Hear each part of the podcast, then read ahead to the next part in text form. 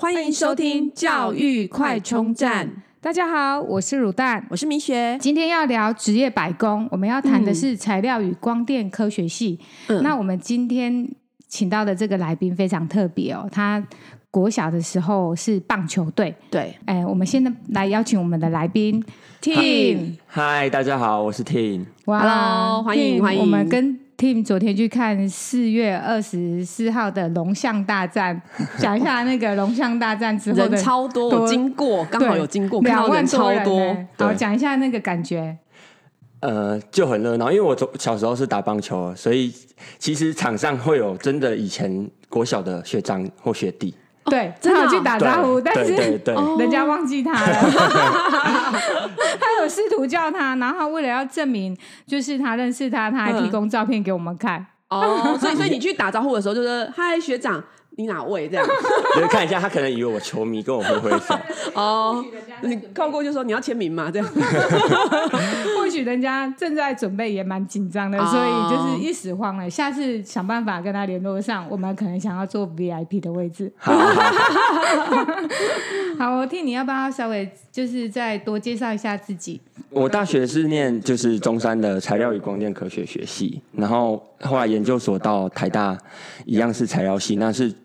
主要是跟半导体相关，对。那现在就是在新竹的主科的科技业工作。嗯，好哦。那我们今天就来聊 Tim 的材料与光电科学系。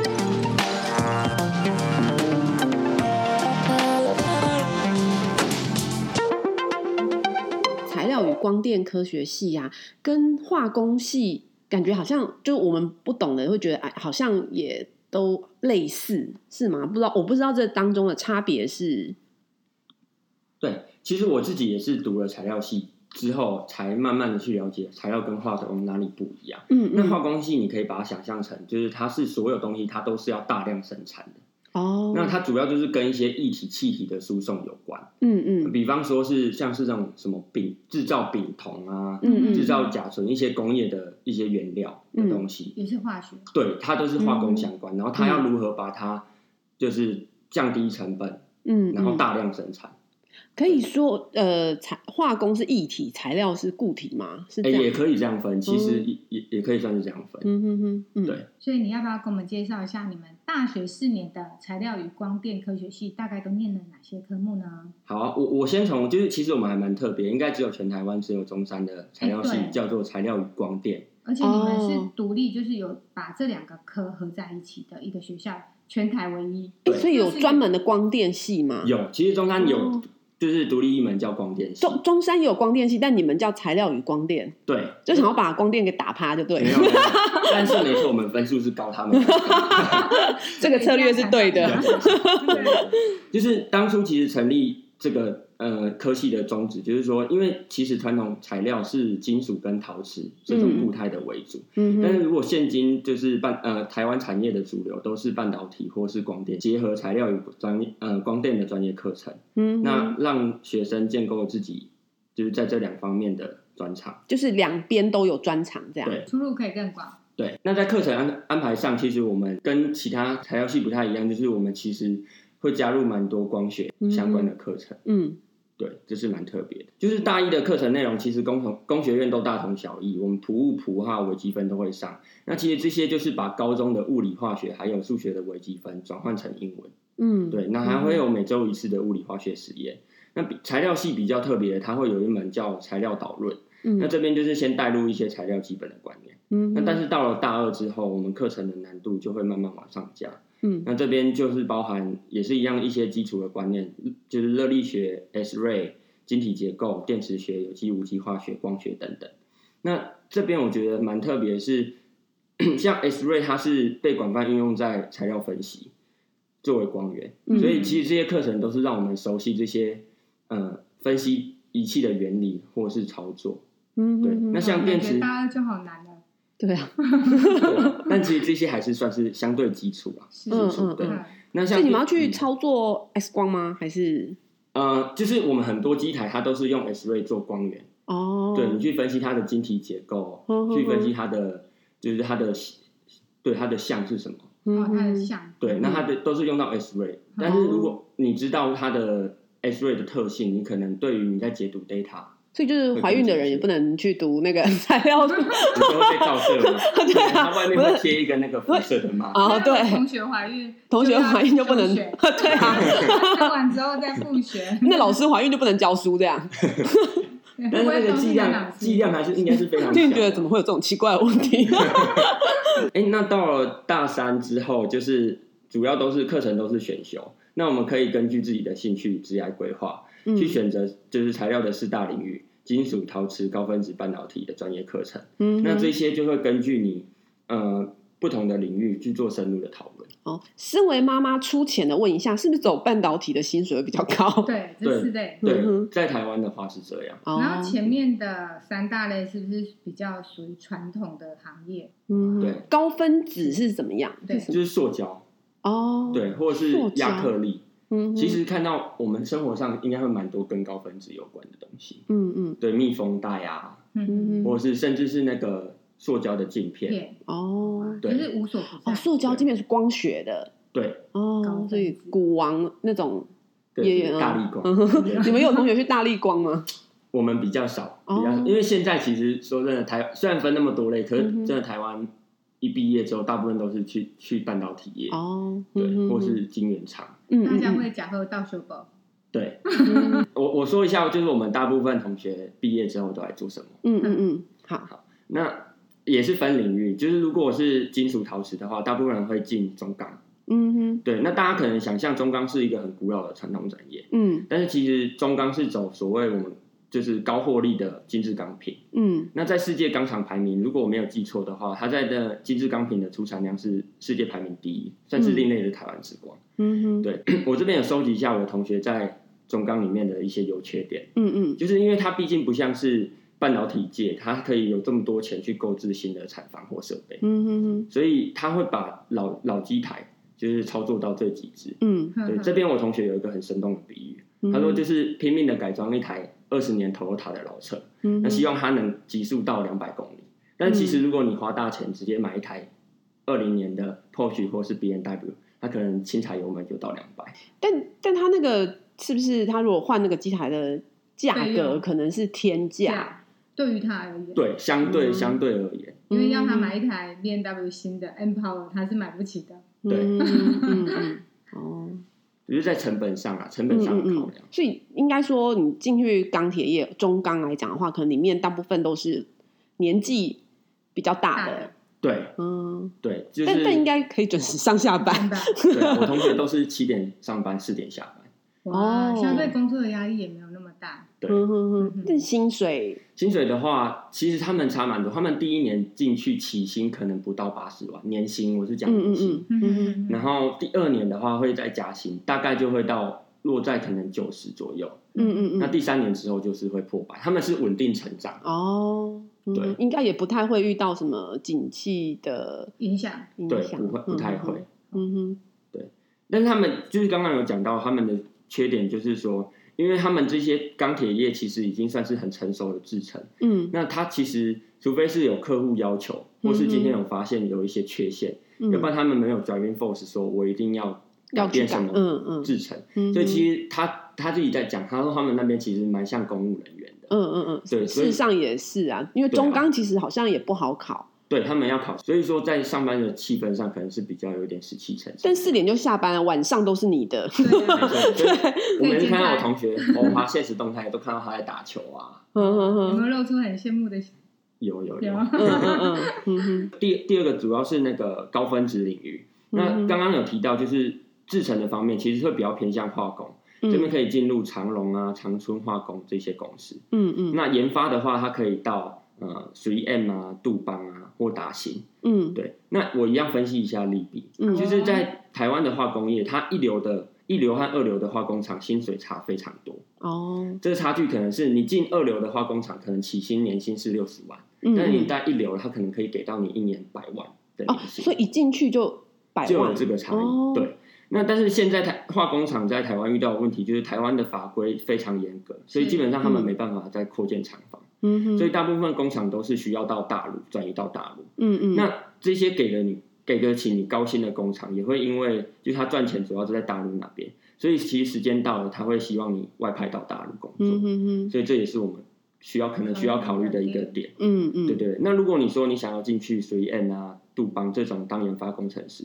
那他们这边学历的门槛就会非常高。嗯，举杜邦为例，就是我同学在里面当研发职，嗯，基本上你必须要是博士学位。哦，对，至少要博士学位。嗯，那你硕士搬进去的话，你只能当助理工程师。嗯哼，对，所以这边还蛮好玩的。就是当初要接受访问的时候，我有田野调查了一下。嗯，那我高分子的同学，我我是请他给，就是现在如果要进入这个领域的高中生一个建议。嗯，他跟我说，就是别闹了，不要太伤害其他人。但是他他也是就读到博士再进去的这样子。他是硕士班哦，所以其实他他是他是他是进那个啊硕士班哦，对，长城化工。嗯，那他也是负责是制成的部分，他并不是到研发岗位。哦，对，所以要求真的好高哦。对，嗯嗯。那所以最后呃，像如果进到半导体或光电领域的话，哦，那这部分就涵盖了大部分的科技业，包括面板厂、晶圆厂、太阳能相关的电池电瓶、马达。或是半导体、半导体设备商，嗯，那这边包括的代表性的公司，就是包括友达、台达电、台积电、中美金，然后台湾应用材材料、爱斯摩，这些是设备商，嗯哼，对，其实非常多。那这也是目前材料系大部大中毕业的出路，嗯，对。那它特色就是高薪高工时，嗯，对。然后它分工非常细，有分设备工程师、制程工程师、整合工程师、研发工程师。学历的要求，大学毕业是基本。那当然，如果你想要往更上面的走，就是包括整合工程师、研发工程师，那你可能就是需要也是一样名校的硕士班，甚至是博士班才会有面试的机会。嗯嗯。那这也是台湾大家比较诟病的问题，就是大的公司都是先从学历就筛选掉一轮，嗯，但是往往不见得高学历他办事就牢靠。嗯，那在工在职场工作上还要考虑到与人沟通啊这些的，对，所以其实工作态度也很重要。嗯，那我我所以我认为就是学历不是那么漂亮的人也不要气馁，嗯，就是这可能学历会影响你第一份工作，嗯，但是如果我们有正确的工作态度，嗯，然后累积自己的经验和人脉，嗯，然后培养自己解决问题的能力，对，就是在往后的职场绝对是会比那些有有学历没能力的人。嗯嗯嗯，我们 team 的想法非常的成熟，对，而且好中肯哦，对，给大家说，觉得哎没关系，我们还是可以有比较永永不放弃的精神。对，那我们来聊一下您过去的呃求学的经历，这样。好，嗯，那我就从我国小开始说起，就是我国小读的是桃园八德的这个棒球名校，嗯，那毕竟它是体育班，所以在课业压力上就不是那么的大，这个讲的比较稳。哎，所以是几年级开始分体育班？对。我真正体育班的话会到五年级分，但是我对我大概是四年级就加入棒球队。哦，热爱棒球。对对。所以体育班是呃都在打球吗？还是说就六年级可以这样？五六年级可以这样说。所以上课的时间都会是去打球。就基本上以前是七点半上课，我们是六点就要到校跑操场，然后跑完去隔壁的早餐店领早餐，然后再回到学学校上课。然后上完上完可能以前是上半天，那就下午练球。那上一整天，嗯、那我们就是下午只，比如上三节课，我们就上一节课之后就开始打球。对，哦、我第一个反应是觉得，那你妈妈要几点起床？对，你六点起床，你妈妈是五点多要起床，差不多，差不多。好辛苦，其实是妈妈比较辛苦。虽然说我们在课业上就是会落后别人一大半，但我觉得这段经历对我来说就是影响很大。嗯，不管在抗压性上，或是大部队的生活，让我从小就了解到就是团队合作的重要。嗯嗯，对。那国小毕业之后，我还是要回归到现实。我们考虑到自己的天分，打球只能当做我们的兴趣。你怎么发现天分？就是说不适合走这条路了？这样？我觉得身材在小时候很重要。就是我，我小时候大家可能很难想象，我到国小，我到那高国中，我都坐国小第一排，就是最小只，比女生还矮。所以你是因为觉得身材优势上，因为像对啊，像我，我就感觉我已经使劲吃奶的力量打，可能可能才越过内野。到外野，但我们像那种国小就发育到一百六、一百七那个，他就轻轻一挥就出全垒打。嗯嗯 嗯，哦，所以你算蛮早认知到，因为有有的我看有些就是也是蛮瘦小，也是一直想要有有对对对，永不放弃。对对，其实现在包括现在在职棒的以前学弟，他们其实也是还蛮小只的 哦。对，还是但还因为呃，他们就是棒球世家，就是可能他们是。就是原住民从小就是爸爸就打棒球，然后带着他们这样打。哦、所以这种有天分的人，他可以不用在乎他的外在条件。对对对。但是如果我们不是有天分的人，我们的就很吃我们的那个本身素材的条件好不好？嗯嗯嗯嗯嗯。那后来呢？所以国中我就是到了桃园市区的国中就读。嗯嗯。那当当时候我们还有能力分班。嗯，但是以我在国小的成绩，又不不可能是分分配到好班级。嗯，但是我竟然进入了仅次于数理资优班的，嗯，成绩的这个班级。嗯，那刚开始段考都很难受，就是自己都是脱离不了班上倒数三名。嗯，但是好处就是好的班级，他好老师也调过，嗯，同学也调过，所以在这种好的读书气氛下，其实成绩慢慢有起色。嗯嗯，对。那在最后就是大呃考高中的学测，有考上自己理想的学校，就是桃园的。内坜高中是在桃园排名第四志愿。嗯，虽然说他那个成绩不是排名特别前面，嗯，但是在男生女生的颜值上，应该算是桃园数一数。就是你自己讲的，还是公认的哈，公认的，算是公认。哦，好好，嗯，呃，就是那这个学校好像是一个蛮新的学校，对吗？哎，对，嗯，就是这个学校，其实当初我进去，它创立不到十年。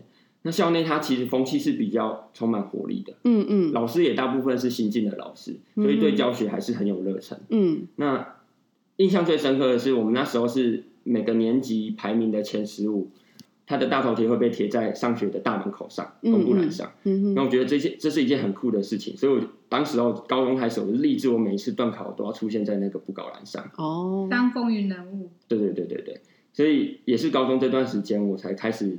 知道怎么念书，也发觉自己其实对物理跟化学这两个基础科目是比较在行，也比较有兴趣的。嗯哼，那你刚开始进去内坜高中的时候，会有挫折感吗？还是说一进去就很好？其实会，因为我我觉得最后我国中也不是说完全没努力就能考到桃园第四志愿，其实我后面也是蛮拼的。那我我觉得我很拼，然后考上我自己理想的学校，到了一个新环境，毕竟这就是在挑选过，对，所以又会再再来一次，就是哦怎么怎么考都是考不赢那些同学，嗯，然后这时候就会出现一些以前他可能国中就是成绩非常好，他反而是考不好进来这间国中，嗯、对，那他也是讲话就会比较。就是比较自以为是，然后觉得我怎么可以输他？我不能输他，我只是不认真，然后就开始认真，然后也是一样，就刚开始进去，他都是班上前三，我都是班上后五名，嗯然后二大家一下到二年级也会慢慢超越他，嗯最后在基本上二年级我都是保持在班上前三名。哇，对，怎么怎么这么神奇？就是我我们其实对这种故事反败为胜的故事非常好奇，对啊，就是说。呃，你是因为增加你读书的时间，还是说有找到什么样一个方法，然后让你可以这样一直往前？自己然后就往前。对，我觉得我自己不是特别聪明的人，嗯哼，所以其实我我我我那时候是告诉我自己，你也没有比较厉害，你只是回家都在念书，所以我就把自己所有空余时间回家都在都在念书，因为我之前就是回家就在打球啊，回家都在玩电动，嗯，对，然后我就自己把那些时间。就是算是分一些，对，分一些出来念书。嗯嗯，所以是你自己因为很想有这个动力，想要往前，然后所以就是把所有时间都投入在这里面，这样。对，我觉得读书这件事情就是跟你投出付出的努力是有正相关的。嗯嗯嗯，对，当然还是需要，当然你还是有需要一些技巧性去让它更有效率。对对，但是我觉得你付出时间一定会有回报。哇，真的好激励人心哦。对啊，嗯。然后后来呢？我刚刚有提到，就是我在高中之后就发现我自己对物理、化学这两科特别有兴趣，嗯，所以在最后选择，嗯，大学大学上，就是我也是找材料系，因为材料系就是主要是和化学跟嗯物理有关，嗯嗯。那别人当初会说，哎，材料系其实是数学沙漠，对怎么怎么说数学沙漠是都不用用到数学，对，比较不需要数学。但是其实随着时代在变，就是现在大家说是大数据的时代，嗯，就是理工科目基本上每个人。都要会写程式，就变成必备的技能。嗯、那如果在写程式方面的话，我觉得会要有一点数学底子，嗯、可能是会比较好的。对，我们现在访问到两个工科，都告诉我们，你数学不好就没救，对 是这样子吗？全都好像都是这样，会加分，会加分，会加分。好，这样讲比较正向。是数学 非常重要。嗯嗯，对。好，那在职业规划上，因为大一到大四的课程，就是主要都是吸收课本给我，我们有了这些基础观念。它还是有点理想化，嗯，所以其实我自己是想要有一些实务经验，嗯哼，所以我会建议就是其实可以攻读所研究所，嗯嗯，那累积一些实务经验，嗯，然后训练自己整理数据的能力，嗯，那另外研究所它会根据你选择的单一种材料领域去做深入的研究。嗯哼，所以我认为，如果你要成为一位材料工程师的话，研究所的训练是必要的。对于将来啊，从事那个材料相关的学生啊，你有没有就是要给在国小、国中跟高中的那个学生要培养什么样的技能？一些建议？以我自己的经验，我觉得国中、国小大家都是开心的念书。嗯，对，不要认为它是一件很讨厌的事情。嗯哼，对。但是我觉得要保持好奇心，就是对于生活周遭的事物充满好奇心。因为比方说，我举个生活上的例子，就是。像铁丝，它是软的，嗯、但是我们会凹它，凹它之后，嗯、它会越来越硬，嗯、然后最后你一扳它就脆断。嗯哼，对，那哦是这样子哦，对，因为我从来没有去熬过铁丝，这个是要很细的哦，我有我有熬过，对对，粗的没办法。对，那再比方说像橡皮筋，你放在冷冻库，它会变硬，但是你如果泡在热水里面，它其实是会更容易拉伸，它不会融。那那那是太高 了，我们那种那个文组的啊，就是不要太烫，不要太烫，要让它融掉。对，没错。那其实这些东西它都可以从课本上基本的知识回答。嗯嗯。但是如何把课本这种死的观念结合生活的例子，它就会变得很有趣，然后你的印象也会比较深刻。嗯。所以这也是我自己比较特别喜欢物理化学的原因。所以你以前其实就对这种。呃，材质这种变化就有兴趣，这样听起来就是细节，会去注意那个铁丝。就有提到我小时候自己的时间还蛮多，所以我就很喜欢那边摸来摸去啊。哎，所以你以前国小是没有去安亲班的？没有，没有。对，我一直到高中才哇，对对对对，超厉害。那如果到就是高中以后。那我自己认为需要特别培养的能力，我说出来大家可能会不耻一笑。嗯，就是大家常听到学以致用，嗯、其实职场上最重要也最常用到的是 Office 的 Excel 跟 PowerPoint。对对，那 Excel 大家可能平常就是建立个表格，最多用它加减乘除的功能。嗯，但是在整理数据上，其实 Excel 有许多隐藏的功能，它可以让你整理起来更有效率、更快速，嗯，截取你要的。资料，就是你可以透过编写剧集，大幅缩减你整理资资料的时间。嗯哼。那 PowerPoint 的话，它其实比较偏向是 presentation 的能力。对，在大公司里面，就是大家才能不会差太多。嗯。但是如果你报告好，嗯，然后重点简单明了，嗯，然后表达能力好，这种人往往会是在就是团体里面容易被看到的。嗯。然后他会被提拔成团体里面的小 leader。嗯哼哼。所以上述我觉得这两项技能。如果我在高中的话，你就能比别人领领先别人的话，就是这两项技能绝对可以成为你在职场上表现突出的关键因素。嗯嗯嗯、对啊，Tim 提供的这两个小技能是大家绝对可以做得到，对只是愿不愿意就是去把里面的东西学得更深。对，对而且我觉得其实也很不简单，就是他一直对自己保持着一个呃热情跟呃对，不会就是放弃轻易放弃这样。哎，那我这边题外话问一下，就是说你当初。呃，大学是在中山，中山在高雄嘛，哈，然后研究所在台大，那等于是跑了台台湾两端。你觉得这台湾两端在就学环境上，你有什么感觉？啊、或者对对对，有什么可以说说看？嗯，我觉得南部的生活步调真的慢非常非常多，所以其实到现在我还是一直很怀念在。大学四年那种生活模式，南部的。对，其实我比较喜欢南部的步调，而且南部东西便宜嘛。对对，所以所以消花费上也不会那么多。那后来到了研究所是到台北念，那台北就花花世界。对，然后大家就是上班也不知道在干干什么。嗯嗯嗯。对，然后消费就单价非常高。对对，所以我觉得这两个差异，我觉得各有好坏。对嗯嗯对对对，但我自己是比较喜欢南部的。对。嗯嗯。那你你觉得你现在就是目前工作啊，有没有最快乐的地方要跟我们大家分享？最快乐的吗？对，先讲快乐。嗯，先讲快乐的。对啊。好，就是痛苦的要讲比较久，还是两个一起讲？我先讲痛苦的好了，有一个 happy ending。好，OK，哎，也不错。好，就是我自己觉得这份工作最辛苦的地方是。与人的沟通，嗯，就以材料相关的工作来说，它解决问题常常都需要是整合性的，嗯，它需要跨领域的人来相互沟通，找出问题点，嗯。那在学学生时期，你可能把自己分内的事情做好就好，嗯。但是到了职场上，会有各式各样的人，所以在这种高压的环境，你在新人的适应期，一定会非常容易撞墙，嗯，或是因此感到挫折，嗯。那就是必须学习如何去面对、去克服，嗯，对。在工作上，我觉得好的沟通技巧常常会让你事半功倍。嗯嗯，所以在工作气氛上，心情也会好很多。嗯嗯，对。那我在分享在工作上快乐的事情。嗯哼，就是实话说的话，就是每个月的二十五号。好像我们每个人对大家都是领薪水的时候最快乐。对啊，说什么成就感都是骗人的。的确是。但是找一份自己有兴趣的工作，确实在工作上你会比较有热忱，然后也会比较得心应手啦。嗯嗯对，嗯。那你觉得这样，我们聊这么多，那你觉得到目前为止，你会后悔读材料系吗？嗯，我会说不后悔。嗯，就是因为前面提到，就是我非常非常喜欢。材料的东西，对，就非常有趣，本身就有兴趣了。对，这听起来会有点心理变态，但是真的是这样，完全不会。对，嗯嗯。那当今比较热门，也相对比较好赚钱的科系，可能会是职工、资管这种城市设计相关的。嗯嗯。但是我自己就是对那方面没比较没有那么有兴趣。嗯哼。然后天分上，我也觉得也不是特别有天分。嗯。所以说不定我进去那些科系才会生不如死。嗯嗯。对对对。然后再来就是你觉得说，那目前像这样子的科系会。呃，未来会被 AI 所取代吗？我我觉得十年内应该是不会。嗯嗯，因为前面有提到，其实我们现在生活上大概百分之九十我们看到的东西都、嗯、都跟材料相。我说不会，但是我会因为 AI 的出现，嗯，就是我们遇到的问题会越来越难。哦，怎么说？我我我先讲前面为什么材料系就是跟生活我们百分之九十，嗯。有关，就是其实我举个生活上的例子，嗯嗯，比方说像可乐，它是用着一开罐的铝罐，对，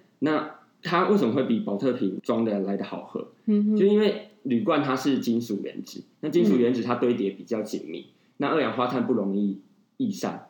哦，对，对，那高分子的话，它其实是长碳链的东西，嗯嗯，可以把它想象成是女生的头发，嗯、就是你把它搓揉之后，它交错在一起，是，那它分子之间的空隙就很大。那二氧化碳就容易扩散。对，因为你这样一提，我才想到，哎，对，以前没有注意，好像真的是铝罐的会比较好喝。对，因为二氧化碳的那个浓，那个什么气泡感会比较比较重，比较重。对，对对对，像比方这些就是材料相关的东西。那我再举第二个例子，就是呃，材料工程师他平常做，像他有有一批材料工程师他在做这个飞机涡轮叶片的高温测试。嗯，那他们都发现，哎，奇怪，这批涡轮叶片特别容易吹断。嗯，那他们在进最后进行材料分之后分析之后，找到原因，就是当初他们在构图的时候是用铅笔这种含碳量非常高的东西在构图。嗯，那这些碳原子它在高温的时候会渗入这些叶片里面。哦，所以它只是在那个叶片这样画，用铅笔画，就就会造成它这样。对，哇，对，所以好神奇哦，对啊，很少，其实这种很少就会改变材料的微结构。哇，好神奇哦！我们都不知道，对对，是不是大家就开始对材料有兴趣了？对，所以真的是要跟生活有结合，哈，生活经验，嗯，对。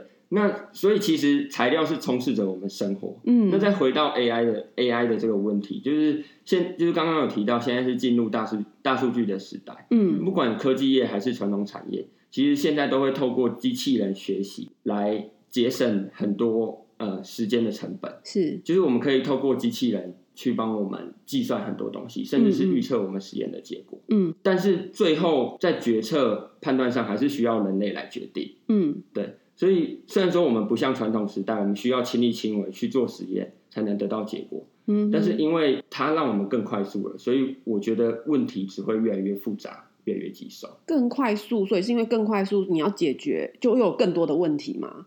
还是说，呃，就它复杂是因为考虑的要更多吗？更缜密吗？对，更比方说以前我可能做这个实验，嗯，我我我我必须要，诶，礼拜一借机台，然后礼拜二做，礼拜三数据分析，嗯嗯，然后礼拜四出 report，礼拜五才能跟老板报告，嗯，但现在我礼拜一老板要，我我礼拜一就可以。请机器人帮我运算，可能预测我这个实验的结果。哦，对，那我可以省掉我不必要的，就是哎，确定这个模拟出来这个实验一定是会 fail，那我就不做，就不做。对，那那老板知道你礼拜一就啊，所以你要想更多是东西来填满。对对对对对对。哦，是这样子。嗯哼，所以他也是帮忙，但是也是会让你们有更多时间去想其他的新的东西出来。对，嗯嗯哦。